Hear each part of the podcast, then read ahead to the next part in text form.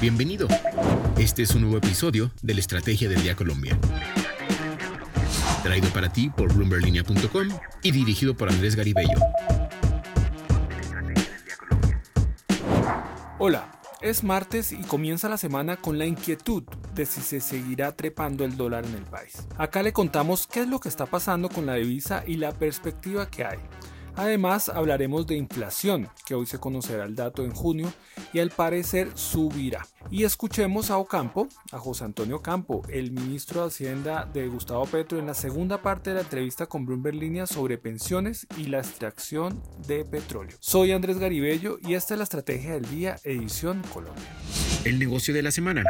El dólar cerró el pasado viernes en máximos históricos, casi en 4.200 pesos, una cifra no vista de hace décadas. ¿Qué está pasando? ¿Seguirá subiendo? Se especula mucho. Se dice que puede ser el cambio de gobierno, los escenarios del exterior que golpean la economía. Bueno, la realidad es como un cóctel de todo. Valery Cifuentes, periodista de economía de Bloomberg Línea, explica punto por punto lo que viene para los próximos días.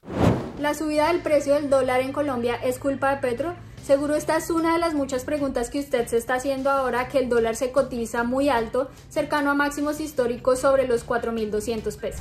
Les dejo tres razones de la subida del dólar en Colombia, sin embargo, por favor recuerden que el dólar sube o baja por factores internos o externos. Primero, el dólar se ha fortalecido en todo el mundo. Esto teniendo en cuenta que avanzan los temores sobre una posible recesión global, principalmente en economías avanzadas. Hay que recordar que el dólar es un activo refugio, es decir, la gente lo busca cuando hay incertidumbre o crisis, y esto aumenta su precio. Segundo, las materias primas, como el petróleo, del cual Colombia es productor y exportador, han venido corrigiendo sus precios en medio de menores demandas en un contexto de recesión global.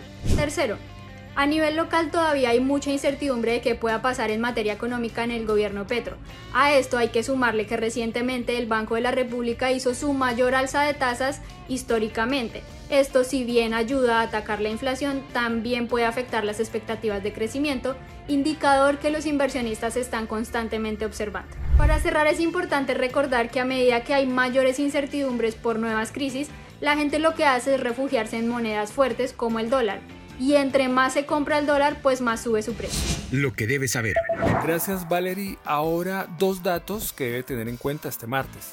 El primero, hoy se conocerá el dato de inflación para el mes de junio en Colombia. La perspectiva es que aunque en mayo se frenó la subida, en junio vuelve a incrementar los precios de costo de vida. Los analistas de Bloomberg creen que el costo de vida suba al 9,82% cuando en mayo fue de 9,07%. Cabe notar que el pasado jueves la Junta del Banco de la República subió 150 puntos básicos las tasas de interés para frenar la inflación, efecto que se podría dar en los próximos meses. El banco espera una inflación anual del 7% en el país. El segundo dato, a partir del sábado pasado, la gasolina subió 150 pesos, ubicándose en 9.180 pesos, por lo que ahora va a ser más costoso tanquear. Esto se da después de seis meses de estabilidad de los precios. Esto se da por el aumento del precio del petróleo, la guerra en Ucrania y la limitación de energéticos en Europa. Voces Bloomberg Línea. Ahora en Voces Línea escuchamos otra parte de la entrevista de Valery Cifuentes al próximo ministro de Hacienda José Antonio Campo sobre lo que piensa de la reforma pensional y de la exploración de petróleo en el país. Listo, profesor. Eh, pero bueno, el presidente electo también había hablado en campaña de, hacer eh, una reforma pensional. ¿Eso sigue en el radar? Eh... sí, pero no es, no es una prioridad de corto plazo. Más bien, en la medida de lo posible, vamos a ver cómo ampliamos el programa adulto mayor. Eh, personas, para eso no se requiere una reforma pensional todavía. Eh, usted ya ha dicho que se debe seguir explorando y exportando petróleo. Ah, ¿Sabe si han tomado alguna decisión sobre los pilotos de fracking y y el desarrollo de yacimientos costa afuera? El presidente electo dijo también en campaña que los detendría y pues esto de cierta manera podría tener algún impacto también en el sector y en las finanzas del país. Yo no he dicho que hay que aumentar la exploración si usted mira mi declaración, yo que lo que estaba diciendo es que hay que seguir, hay que, así, hay que buscar más gas, pero eso se puede hacer incluso con los contratos ya firmados. Hay que, tenemos que comenzar revisando los contratos firmados, a ver qué se está haciendo y qué no se está haciendo para poder impulsarlos. ese es un tema. Eh, y, lo segundo, lo que, y lo que yo he hecho es, es que hay que seguir exportando petróleo, no explorando, okay. que exportando.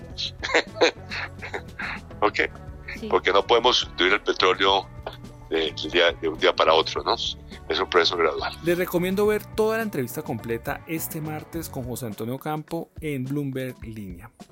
Para seguir al tanto de lo que pase con la economía y los negocios, los invito a que visiten www.bloomberlinia.com y a seguir nuestras redes sociales. Suscríbase a este podcast y regístrese a nuestra newsletter diaria Línea de Cambio para conocer el cierre de los mercados de divisas.